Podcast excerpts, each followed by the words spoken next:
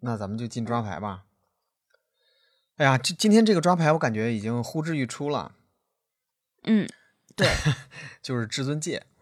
没错，嗯，对，这个是可以说是魔戒这个故事的核心，然后对也对也应该说是成了这个万智牌的这个这个中土传说的这个是这个这个这个系列的核心话题了。没错，没错。从一开始预热的唯一的那一张至尊戒开始，对，对，这个就是两嗯点，第一个就是刚才韩老师说的这个编号零零一杠零一的这个，全世界只有这对一对张的嗯只这有个这一张的。我上我以牌为它不对会那么容易，嗯对我以为它不会那么容易出来的。这我一没开想始其到实其有好多阴谋论嘛，当然现在一直也还对有对很多人哎、就是我有我这也个阴谋是论阴，对我也是阴谋论。我一直觉得他们会知道这张牌在哪儿，然后放在仓里边，然后鼓励大家撕包他们，然后事实上这张是不出来的。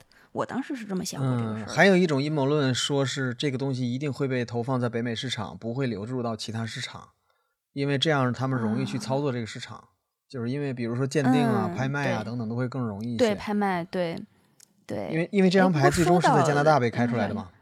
对对对，哎，说到这个的话，其实我在小红书还真是碰到过，就是北美一个大拍卖行的官号，然后他我为什么关注到他的？因为他有一天拍了一张黑莲花，然后我说啊，嗯就是那种那种超级大的拍卖行，我说你们还拍这个黑莲花，嗯然后人家跟我讲何止是黑莲花，然后啤酒我们都是有的，然后就是那种我是一个土对包子的眼神，然后人家在人家眼里边啤酒不算什么，这这我们都是有的，嗯是，嗯，就就呃然很有后趣然后这张牌的出现呢，应该也也也是肯定是会刷新万智牌这个单张的记录的了。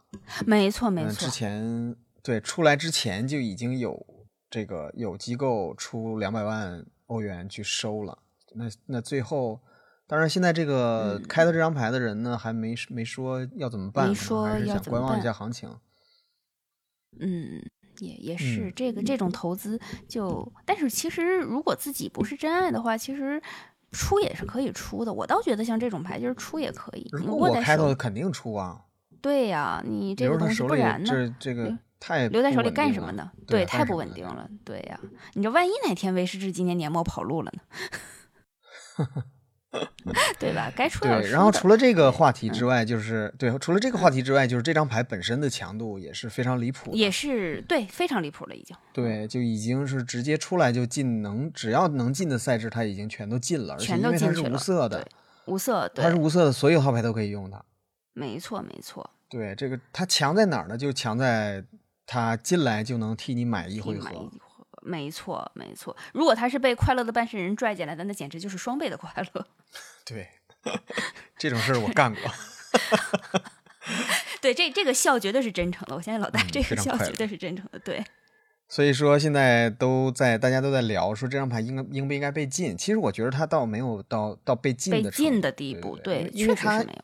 对对对，我我觉得它的副作用还是挺大的，你还是要想办法去绕过它的副作用的。所以说，没错，我我我而觉得而且它嗯传奇会卡。其实你看，除了当时那些很牛的那些东西之外，哪有传奇会被禁的？除了大杰斯这种，嗯，不当然，至尊戒这个传传奇效应对于它来说是个好处，因为它上面的豆儿多到你承受不了的时候，你可以再放个新的，啊也对。然后就我把老用的给传顶奇规了则替了，对对这也是这样就也不烫对血了。所以说没这错个对于它来说是一个好事儿。